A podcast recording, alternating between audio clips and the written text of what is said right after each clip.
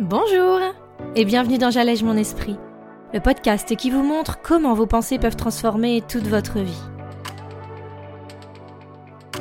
Je suis Julie Laprelle, coach de vie certifiée, et cette semaine, on va parler de notre relation à nous-mêmes et donc aux autres évidemment. Alors vous êtes prêts? On y va? Bonjour à tous alors aujourd'hui, j'aimerais qu'on aborde ensemble un sujet plutôt personnel et qui entraîne un peu tout dans notre vie, dans les différents aspects de notre quotidien. C'est notre relation à nous-mêmes. Quand on parle de relation, on peut penser à beaucoup de sujets. La relation avec notre personne, évidemment, celle avec nos amis, notre famille, avec notre travail même, avec l'argent, avec notre spiritualité, avec tout en fait. Et dans tous ces aspects, quelque chose qui revient, c'est notre envie, bien souvent, de tout contrôler, de gérer chaque point de notre vie, parfois de façon indépendante, mais d'avoir cette sensation de manager l'ensemble. Mais le premier élément dont il faut avoir conscience, c'est qu'on ne peut pas contrôler autre chose que notre façon de voir et de penser tout ça. Pour moi, toutes nos relations en général sont toutes reliées à notre relation principale, la plus importante et aussi la plus compliquée pour grand nombre d'entre nous, celle avec nous-mêmes.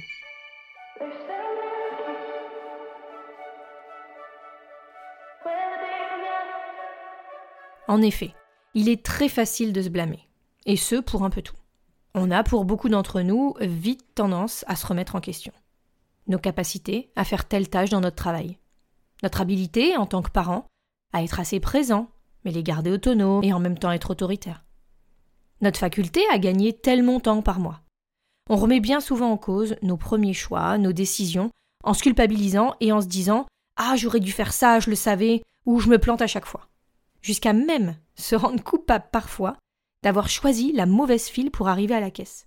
Vous voyez cette situation où même là, on voit que tout le monde passe beaucoup plus vite de ce côté et que nous, eh bien nous, on est comme d'hab, on se retrouve avec le mec devant nous qui décide de payer en chèque ou en bon de réduction, ou ça va surtout prendre trois plombes. Ah, fait suer, j'ai encore choisi la mauvaise file.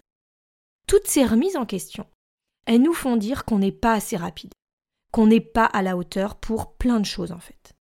Mais ce que je pense, c'est que c'est exactement là qu'il va falloir focaliser toute notre attention justement. Réussir à changer ces phrases qui semblent anodines et qu'on se dit bien trop souvent à nous-mêmes.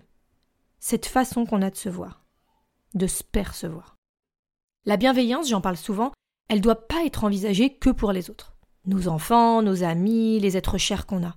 On doit être capable à un moment de s'inclure dedans sans que cela veuille dire quoi que ce soit sur nous. D'un état d'esprit plein d'amour, de gentillesse, de foi inconditionnelle qu'on aurait pour nous-mêmes.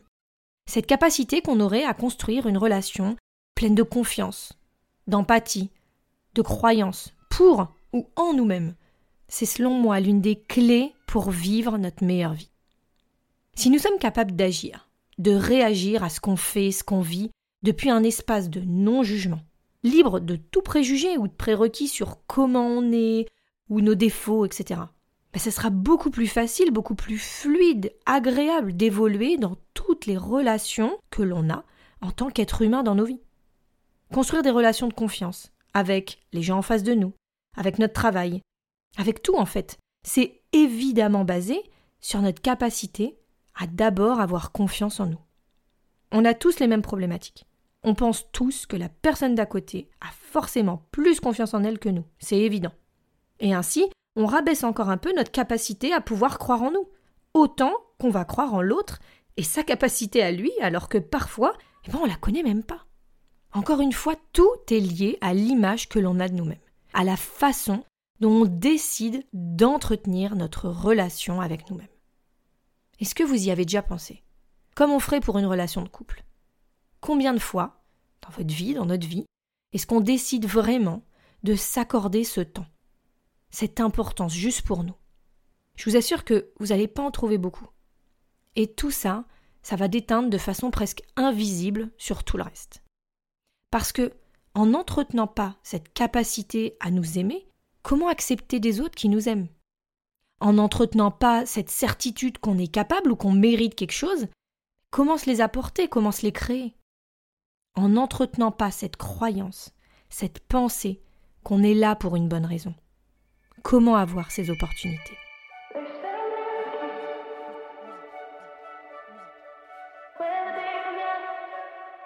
Tout est relié à comment nous nous voyons, comment nous nous pensons. Comment on pense que l'on est capable d'accomplir des choses. Mauvaise image de nous-mêmes, peur, doute, jugement, évidemment que tout cela va apparaître à un moment, dans une situation précise, suite à certaines paroles peut-être, ou à certains résultats qu'on aura.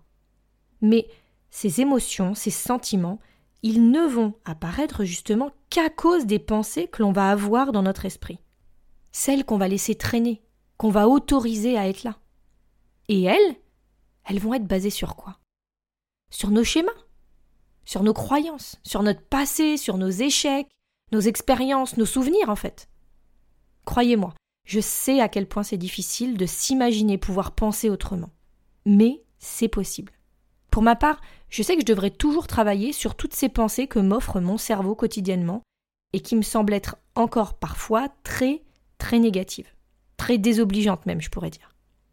Mais je choisis aujourd'hui de me dire qu'en fait, bah, c'est peut-être une des meilleures nouvelles que j'ai eues récemment. Parce que si je suis capable de travailler sur tout ça, d'avancer, de travailler sur mes croyances, de les découvrir déjà, et puis après de les questionner, de travailler sur mes pensées, de me coacher un peu plus chaque jour seul ou avec l'aide de quelqu'un, d'en arriver à m'apprécier, à valider mes choix, à être fier. Eh bien, je me dis que c'est exactement ce que je souhaite pour moi. Être en accord avec moi-même pour être en accord avec tout le reste, dans ma vie, dans mes relations. Et pour moi, en tant que coach, ça veut dire être capable d'aider les autres ensuite, grâce à mon expérience et mon recul. Mais déjà, juste en tant que parent, d'être capable de mieux guider mes enfants, ou les gens que j'aime, vers ce qui les rendra plus heureux, plus épanouis, ou juste sereins et en accord dans leur vie. Celle qu'ils auront choisie pour eux, délibérément. Je veux plus me culpabiliser et me dire que je suis trop lente, que je suis pas assez intelligente, ou pas assez tout court d'ailleurs. Je veux plus être mon propre troll, mon propre persécuteur, ma propre ennemie. Je veux me concentrer sur moi parce que non, ça fera pas de moi quelqu'un d'égoïste, mais juste quelqu'un d'équilibré, quelqu'un de juste, quelqu'un de bienveillant jusqu'au bout. Voir comment je peux m'améliorer, comment je peux évoluer, et voir aussi au passage comment ça sera bénéfique pour tout le monde autour de moi, toutes mes relations. Une de mes coachs, Bev Aaron, a décrit un jour comment, lorsqu'elle pensait à l'argent, et qu'elle voulait travailler sur certaines de ses croyances, de ses freins dessus, elle avait ce système, ce moyen de s'imaginer ça sous la forme d'une personne. Donc pour elle, l'argent, c'était un bel homme, avec un accent français. Oui, comme elle est américaine, ça fait rêver apparemment. Euh, une petite moustache, et elle expliquait comment elle s'imaginait cette connexion entre eux. Ce rapport de confiance. Elle était à l'aise en sa compagnie. Il était simple, intelligent, et selon elle, il discutait beaucoup. C'était quelqu'un qu'au final, elle connaissait super bien et avec qui, dans sa tête en tout cas, elle se sentait dans une relation profonde, sincère, forte. Une relation de confiance. Elle se comportait de façon naturelle, lui aussi, et tout était juste équilibré. Parfait. Pour moi, à ce moment-là, ça a cliqué directement. C'est ça, c'est-à-dire que tout ce que nous voulons avoir dans notre vie, c'était défini, c'est défini par la relation que l'on veut avoir avec. On peut décider de se haïr, de détester notre corps, de se blâmer pour tout ce qu'on fait pas, ou pas assez, ou ce qu'on fait mal. Mais comment dans ce cas-là va-t-on se présenter au monde? Comment va-t-on se comporter? Comment va-t-on se sentir dans ce rejet de nous-mêmes, de tout ce qui nous définit?